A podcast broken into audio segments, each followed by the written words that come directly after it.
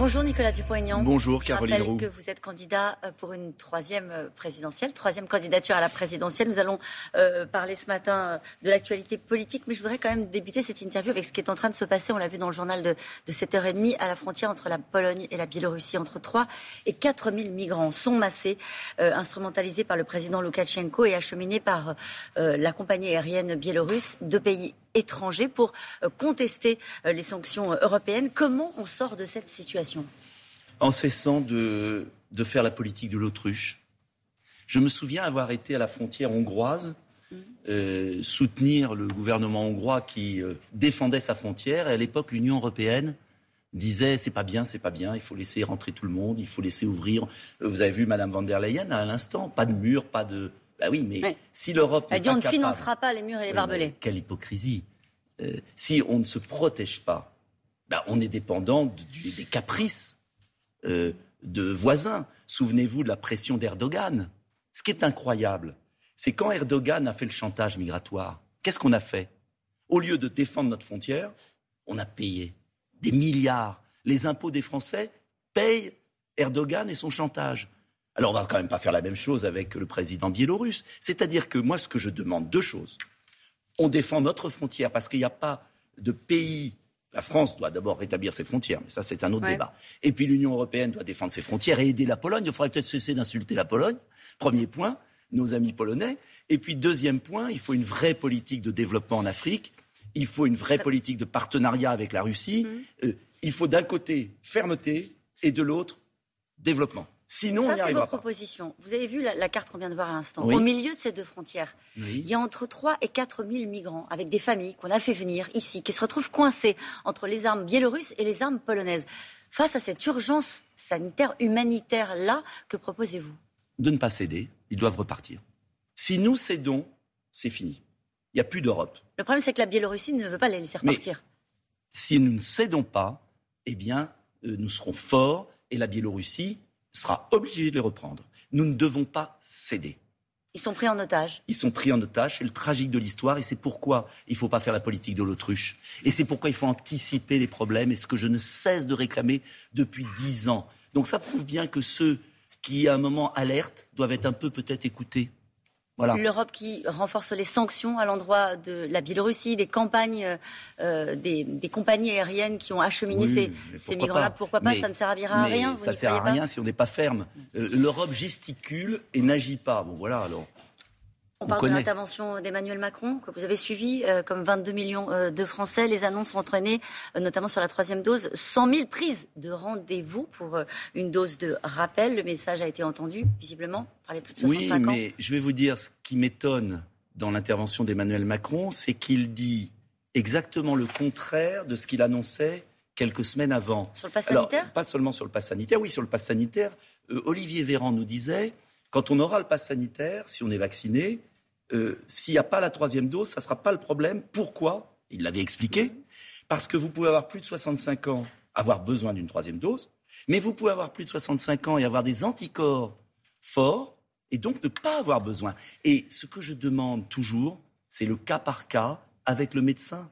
Euh, une sérologie, c'est ce qui se fait dans beaucoup de pays et c'est même ce que recommande l'OMS. Ça marche avec, euh, avec, le variant Delta, le cas par cas? Oui, bien évidemment. C'est ce que demande l'OMS. Mais au-delà de, l'affaire sanitaire, si je peux me permettre, mhm. euh, il nous dit on n'a jamais autant fait pour l'hôpital. Mais c'est surréaliste. Je, je, circule beaucoup en France en ce moment et les services d'urgence dans les petites villes de province sont fermés la nuit. il a fermé Emmanuel Macron et son gouvernement ont fermé 5700 lits fermés définitivement. Et il y a entre 6 et 20 des lits d'hôpitaux qui sont fermés parce qu'il n'y a pas le personnel. Alors moi, j'aimerais qu'on arrête les mensonges. Et ce qui m'a le plus, comment dire, ulcéré dans cette mmh. intervention, c'est que on a l'impression que Emmanuel Macron soit est complètement hors sol, soit nous prend pour des imbéciles. Sur le nucléaire, il nous dit qu'il faut relancer le nucléaire, c'est lui qui a fermé Fessenheim. C'est lui qui a fermé Fessenheim. Et, et, les travaux de démantèlement commencent en mars. Alors je dis chiche, plutôt que de construire des centrales nucléaires dans, dans 15 ans, est-ce qu'on ne peut pas rouvrir Fessenheim tout de suite? Est-ce que son bilan économique vous a ulcéré aussi? Les chiffres qu'il a donnés sur le bilan économique du quinquennat ou de la crise sanitaire après la crise sanitaire? il nous dit qu'il y a une croissance formidable. Mais heureusement, puisqu'il y a eu une baisse énorme, on ne fait que compenser la baisse. On le fait mieux que nos voisins européens. ils ont baissé moins. Mm. Alors on remonte plus. C'est normal, on a baissé plus. Ce qui m'inquiète plus quand même, c'est que tout ça est à crédit. Tout ça est à crédit et le déficit commercial de la France euh, s'aggrave, mais de manière colossale. Et, c'est pourquoi je demande d'urgence que l'on fasse des économies sur les gaspillages pour pouvoir redéployer l'argent sur les hôpitaux, par exemple. pognon, hein, c'est le titre oui, euh, parce de que, votre livre. Parce que j'ai découvert... Comment récupérer 100 milliards d'euros par an de fraude et de gaspillage pour euh, rétablir la France Je vais vous donner un exemple très simple. Emmanuel Macron nous dit que le pouvoir d'achat va mieux, mais les retraités, il a désindexé les pensions de retraite. Je propose de réindexer les pensions de retraite sur l'inflation, qui mm. explose, en faisant des économies, pas des promesses démagogiques comme tous les concurrents, en faisant des économies sur, par exemple, la fraude à la carte vitale.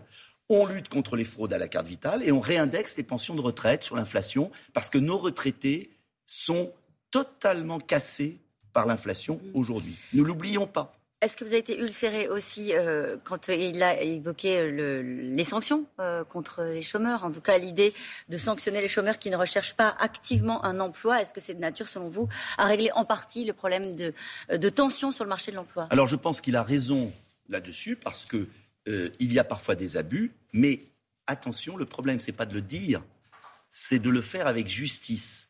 Et c'est bah, extrêmement difficile.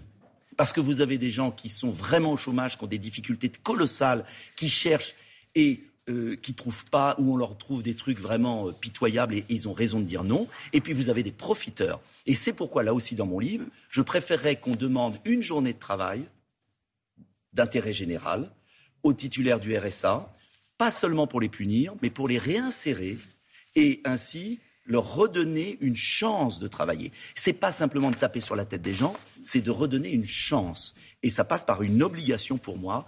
Chaque allocation sociale doit avoir une contrepartie. Nicolas Dupont-Aignan, je le disais, c'est votre troisième campagne présidentielle. Est-ce que cette fois-ci, c'est plus dur d'avoir les parrainages? Oui. Oui. Qu'est-ce qui se passe sur le terrain? Ce qui se passe, c'est que les maires en ont assez euh, d'être maltraités par l'État sont écœurés parce que les zones rurales sont abandonnées, les hôpitaux ferment, les maternités. Euh, vous savez qu'on a fermé 200, on a, pas moi, euh, ils ont fermé en 20 ans 240 maternités sur 700, sur 720 exactement. Et les maires ont l'impression qu'on les prend pour des imbéciles. Ils font une sorte de grève des parrainages parce qu'ils en, ont assez. Alors j'en ai heureusement, mais j'appelle les maires à permettre, pas seulement moi, aux candidats, c'est eux qui sélectionnent les candidats. Ce sont les maires qui vont décider qui a le droit d'être candidat et de s'exprimer. Ce n'est pas un soutien, c'est euh, permettre à la démocratie de fonctionner. Vous anticipez une situation délicate pour cette présidentielle sur la question des parrainages, oui, je pense, parce qu'on a trop méprisé les zones rurales, les maires, qui ont été trop abandonnés par l'État, les intercommunalités, la bureaucratie. Vous n'imaginez pas la bureaucratie qui s'abat sur les communes. et donc, je dis aux maires, au contraire, soutenez, soutenez ou parrainez les candidats qui veulent changer ça. La candidature Zemmour, ne, presque candidature, ne vous arrange pas euh, vous savez, ça change rien. J'ai décidé une chose. Mon adversaire, c'est Emmanuel Macron. Et je ne vais pas polémiquer avec mes concurrents parce que je vais vous dire, je pense que le pays a été brusqué pendant ces cinq ans avec des divisions terribles. Et moi, je suis gaulliste, je veux l'indépendance, mais je veux le rassemblement des Français. Alors nous sommes, ça vous a pas échappé aujourd'hui, le 11 novembre. Un hommage sera rendu au dernier compagnon de libération, Hubert Germain, qui sera inhumé cet après-midi au Mont-Valérien lors d'une cérémonie euh, présidée par Emmanuel Macron. Il s'était engagé au moment où la France était à genoux. Il s'était engagé pour la France libre dès 1940. Quel est l'héritage qu'il laisse à notre pays? Ah. Et Je vais vous dire, j'étais à Colombay le, le 9. Est-ce que la France va être digne de son histoire, de ses valeurs? Comment on peut redresser la France sans sombrer dans la division, la soumission. Et je vais vous dire, je, ressens qu'on vit une période de division, de polémique, parce que la France est soumise, elle prend ses décisions ailleurs. Donc il faut que les Français se mobilisent.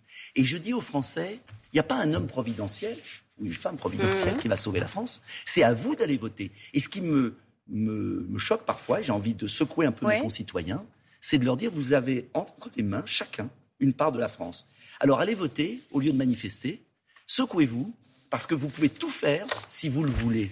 Et moi, je ne suis là que pour ça, servir d'intermédiaire. Merci beaucoup, Nicolas Dupont-Aignan.